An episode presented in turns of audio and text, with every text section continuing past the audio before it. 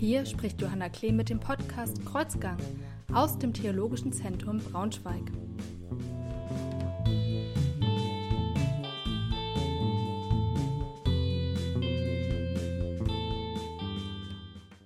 Herzlich willkommen im Theologischen Zentrum Braunschweig.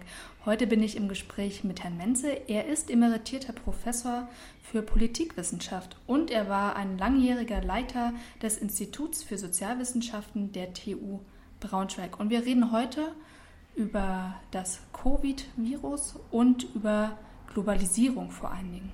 Herzlich willkommen, schön, dass Sie da sind. Ebenso. Dann komme ich gleich zu meiner ersten Frage. Welche Parallelen gibt es denn zwischen der Pest, die ja im 14. Jahrhundert aufkam, und dem neuartigen Covid-Virus?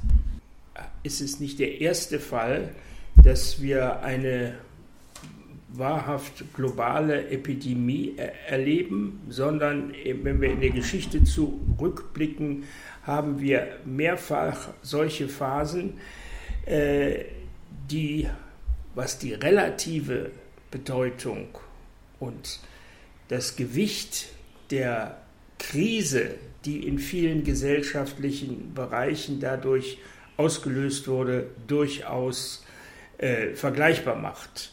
Also nehmen wir den Fall, wie Sie schon sagten, der Pest, die in der ersten Hälfte des 14. Jahrhunderts in China und interessanterweise in derselben zentralchinesischen Provinz, äh, wie diesmal Corona ausgebrochen ist. Sie hat damals etwa 20 bis 30 Jahre benötigt, um sich aus diesem Zentrum, aus dieser Inlandsprovinz bis an die Küste, bis zu den Küstenstädten und Küstenhäfen äh, auszubreiten, beziehungsweise in nördlicher Richtung bis zu den Endpunkten der äh, äh, transasiatischen Karawanenwege, die dann später unter dem Begriff der Seidenstraße bekannt geworden sind. Und dann, und jetzt kommt es, innerhalb von einem Jahr innerhalb von einem Jahr und ziemlich exakt entsprechend der Fahrtzeiten der Segelschiffe, die, die diese Route von äh, China bis nach Europa benötigten, beziehungsweise die Karawanen, die auf dem Landweg von China bis nach Europa gelangten, äh, äh, sich in Europa auszubreiten. Und wieder war, wie diesmal mit Corona, Italien das Einfallstor. Und das lag wiederum daran, dass die italienischen Fernhandelsstädte, allen voran Venedig und Genua, aber auch Pisa, Amalfi, es gab da mehrere, die also den, den, nicht nur den Mittelmeerhandel organisiert haben, sondern das Zwischenglied zwischen den asiatischen Händlern, die entweder an der Mittelmeerküste oder am Asowschen Meer und den europäischen Abnehmern. Eine einzige, ein einziges Schiff damals von Tana, das ist der Endpunkt im Asowschen Meer gewesen, nach Genua kommend, hat dazu geführt, dass fast 50 Prozent der Einwohner von der, der Stadt Genua ausgerottet worden sind. Und dann hat es sich innerhalb von einem Jahr entlang der innereuropäischen Fernhandelswege ausgebreitet. Und, und das ist in der Tat eine Parallele, die zeigt, dass die Struktur der Verbreitungswege sich gar nicht so sehr geändert hat, nur das Tempo das Tempo ist natürlich viel, viel äh, höher. Eine weitere Parallele ist, dass man zunächst mal gerätselt hat, woran liegt das denn damals? Was verursacht die Pest? Es sind alle möglichen Verschwörungstheorien äh, entwickelt worden. Auch das ist kein, kein Unterschied. Und man hat sehr, sehr lange gebraucht, bis man entsprechende Gegenmittel äh, an Impfungen war noch gar nicht zu denken, gefunden hat. Aber was man damals schon entwickelt hat und was heute im Prinzip genauso gemacht wird, dass man Quarantänemaßnahmen ergriffen hat. Das heißt, ich will es jetzt nicht über, über äh, äh, mit den Parallelen, aber das, was wir jetzt hier als eine, eine tiefe wirtschaftliche Krise erleben, deren Dauer und deren Ausmaß in den einzelnen betreffenden Ländern ja immer noch nicht so ganz absehbar ist, äh, das war damals ganz genau so. Das heißt, die Verbreitung des Viruses hat viel mit Globalisierung zu tun. Und meine Frage wäre nun, was ist eigentlich Globalisierung und was bedeutet sie heute? Ja, in der Tat. Man kann sagen, dass Mitte des 14. Jahrhunderts, vor Ausbruch der Pest, wir schon, wenn man so will, die erste Phase oder eine frühe Phase der Globalisierung erlebt haben, nämlich in dem Sinne, dass es damals in der alten, bekannten Welt, der amerikanische Kontinent war ja zumindest in Europa und in Asien noch, noch nicht bekannt, dass wir damals natürlich nicht in der absoluten äh, äh, äh Dimension wie heute, aber in der relativen Bedeutung die allererste Phase der Globalisierung erlebt haben, weil in der Tat äh, es damals zum ersten Mal zu einem intensiven Kontakt nicht nur im Bereich des Handels, sondern auch der Kommunikation, der Nachrichten und auch der Wanderungen, also der, der Menschen, die also von Europa nach Asien gelangt sind, erlebt haben.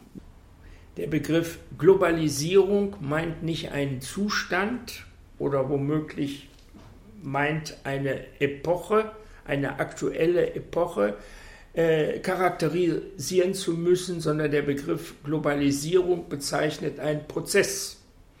Und wenn man, wenn man von einem das Verständnis eines Prozesses hat, dann muss man natürlich fragen, wann dieser Prozess eingesetzt hat.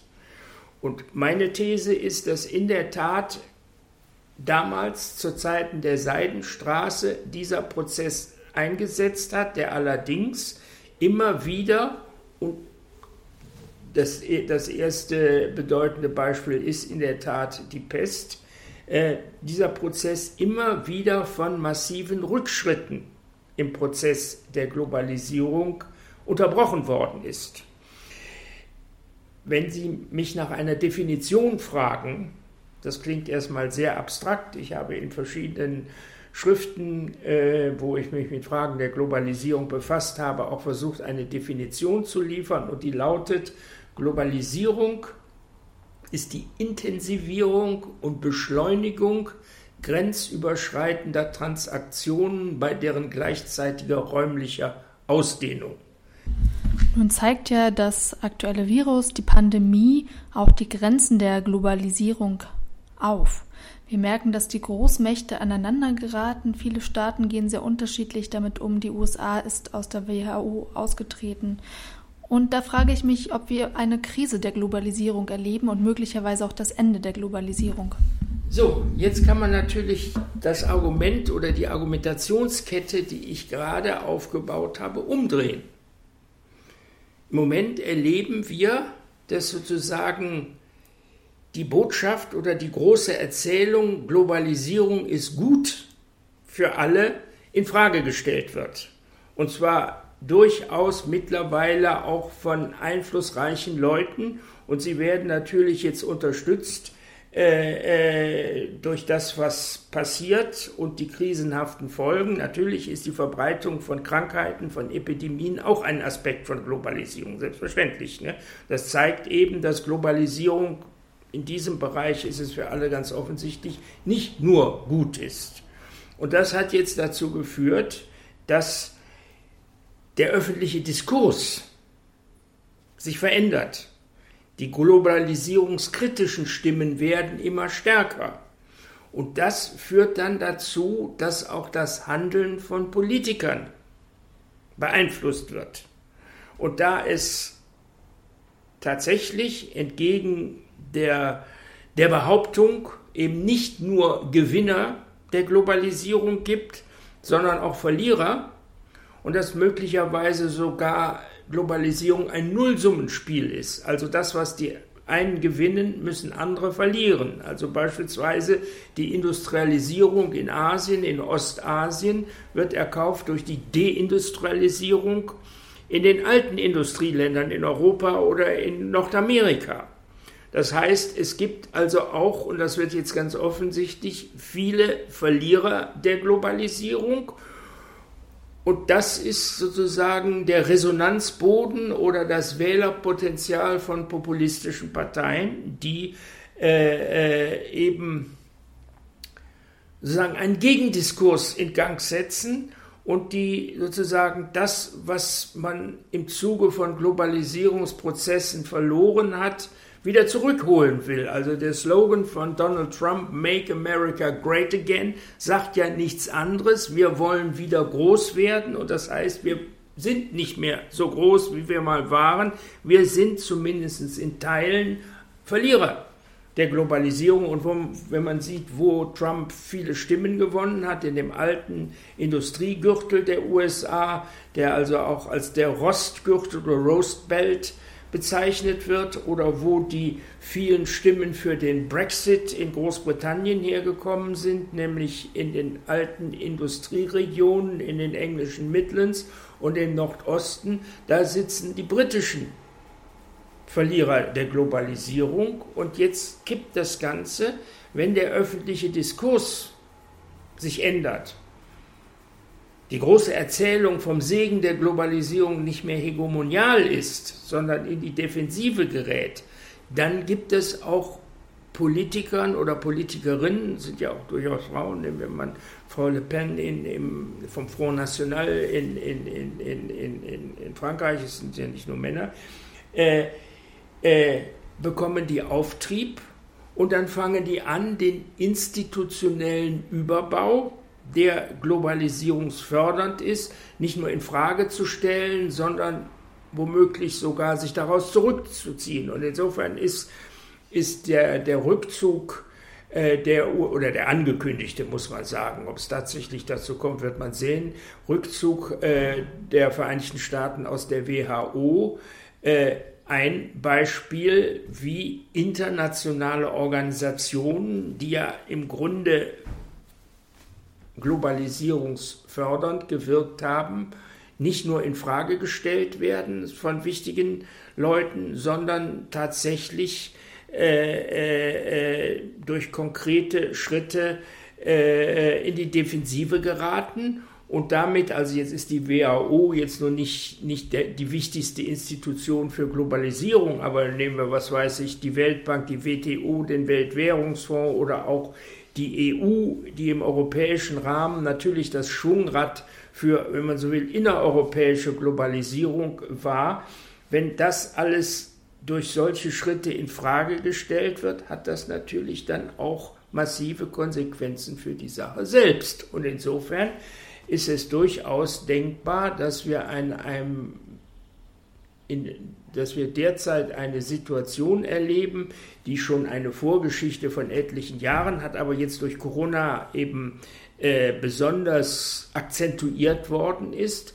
Also an einem Punkt äh, uns befinden, wo es auf absehbare Zeit in Richtung Deglobalisierung geht. Und genau das haben wir in früheren internationalen Krisen, Beispiel jetzt die Pest im 14. Jahrhundert genauso erlebt. Was sind denn die innenpolitischen Konsequenzen, die sich nun aus dieser Krise ergeben? Natürlich besonders für Deutschland, aber vielleicht auch für andere Länder in Europa oder auch in der Welt. Ja, das ist, das ist eine interessante Frage.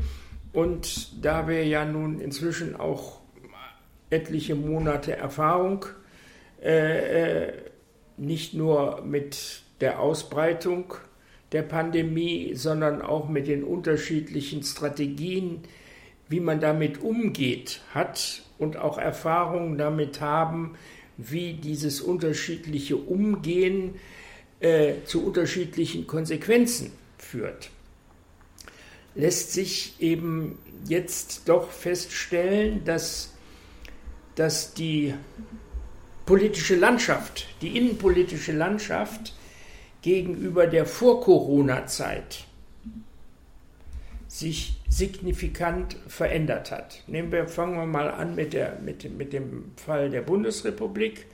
Wir hatten äh, bis, sagen wir mal, vor eine, etwa einem halben Jahr ein, ein Trend, dass die sogenannten alten Volksparteien, also die Union auf der einen Seite und die SPD auf der anderen Seite, auf dem absteigenden Ast waren und immer weniger diesen Anspruch Volkspartei zu sein erfüllen konnten. Das ließ sich einmal aus der, der, der über viele Jahre schon zu beobachtenden kontinuierlichen Sinken der Mitgliederzahlen ablesen und zum anderen aber eben auch aus dem Rückgang der Wählerstimmen.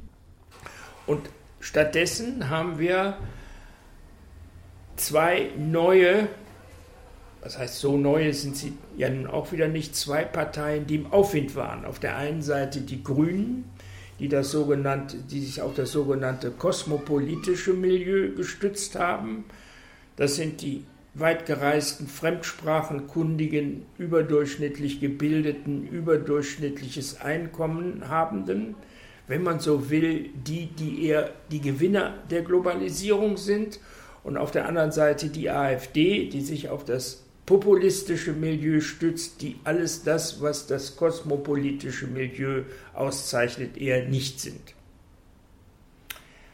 So, also wir hatten eine stark wachsende grüne Partei auf der einen Seite und eine stark wachsende AfD auf der anderen Seite und dazwischen sind die SPD ganz besonders, aber auch die Union massiv unter Druck gesetzt worden und immer schmaler geworden. Und jetzt erleben wir seit ein paar Wochen oder Monaten einen gegenläufigen Trend, nämlich die Union steigt zu neuer, fast zu alter Stärke wieder aus. Bei den Umfragen bei der SPD ist es weniger der Fall. Und wenn sozusagen die politische Mitte wieder stärker wird, dann müssen natürlich irgendwo anders, weil auch hier in der Politik das ein Nullsummenspiel ist. Das, was der eine gewinnt, muss jemand anders verlieren. Und dann haben wir umgekehrt das Phänomen, dass die AfD deutlich wieder an Boden verliert und auch der Höhenflug der Grünen auf der anderen Seite mindestens gebremst ist. Woran liegt das? Zunächst mal in einer Krise, schlägt immer die Stunde der Exekutive, also die, die das politische Sagen haben und die also jetzt hier diese Programme auflegen können, diese diversen Rettungspakete und so weiter, äh, äh, sind da im Vorteil. Das kann die Opposition nicht, die kann das nur kritisieren, indem sie es also für falsch hält oder noch mehr machen will. So, das ist erstmal so eine allgemeine Erklärung. In Krisensituationen schlägt die Stunde der Opposition. Aber da ja, und das gilt jetzt gerade mal im Vergleich von Deutschland zu anderen Ländern, äh, offensichtlich die ergriffenen Maßnahmen vergleichsweise erfolgreich sind. Trotz all dieser Einschränkungen, die das für das öffentliche Leben bedeutet, muss man ja feststellen, die Fallzahlen sind deutlich zurückgegangen. Es hat nie eine Situation gegeben, dass die Krankenhäuser äh, überlastet waren. Äh, und man hat also auch mit solchen neuen akuten Ausbrüchen wie etwa da im Kreis Gütersloh mit, mit, mit Tönnies und, und diesen, diesen ganzen Fleischfabriken doch sehr schnell und auch sehr effektiv reagiert. Wie reagieren jetzt nun die Grünen auf der einen Seite und die AfD auf der anderen Seite?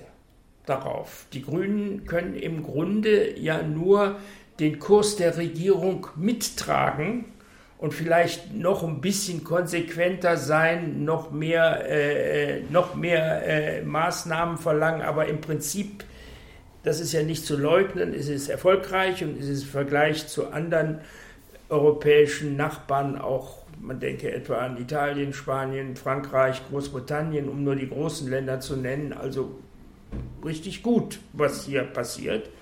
Und insofern gibt es da wenig Angriffsfläche. Also sie können, können sozusagen das eigentlich nur positiv begleiten, was die Regierung macht. Und das führt natürlich nicht dazu, dass sie weiteren, Vor weiteren Zulauf bekommen, sondern der ist zumindest gebremst. Und bei der AfD auf der anderen Seite ist der Einbruch besonders deutlich und die versuchen nun äh, wieder Boden gut zu machen, indem sie sich auf die Seite derjenigen schlagen, die sozusagen die Ernsthaftigkeit der Bedrohung leugnen und sozusagen die negativen Folgen, die resultieren aus den Maßnahmen gegen Corona, äh, höher bewerten als die negativen Folgen, die aus Corona selber entstehen. Das ist dann so eine Abwägungsfrage. Ne? Dankeschön. Das war mein Gespräch mit Herrn Menzel. Er ist emeritierter Professor für Politikwissenschaft und er war Leiter des Instituts für Sozialwissenschaft. Er hat auch ein Buch darüber herausgebracht, wen das interessiert. Die Ordnung der Welt erschien im Surkamp Verlag. 2015 ist es herausgekommen. Herzlichen Dank und bleiben auch Sie behütet und kommen Sie gut in die nächste Woche.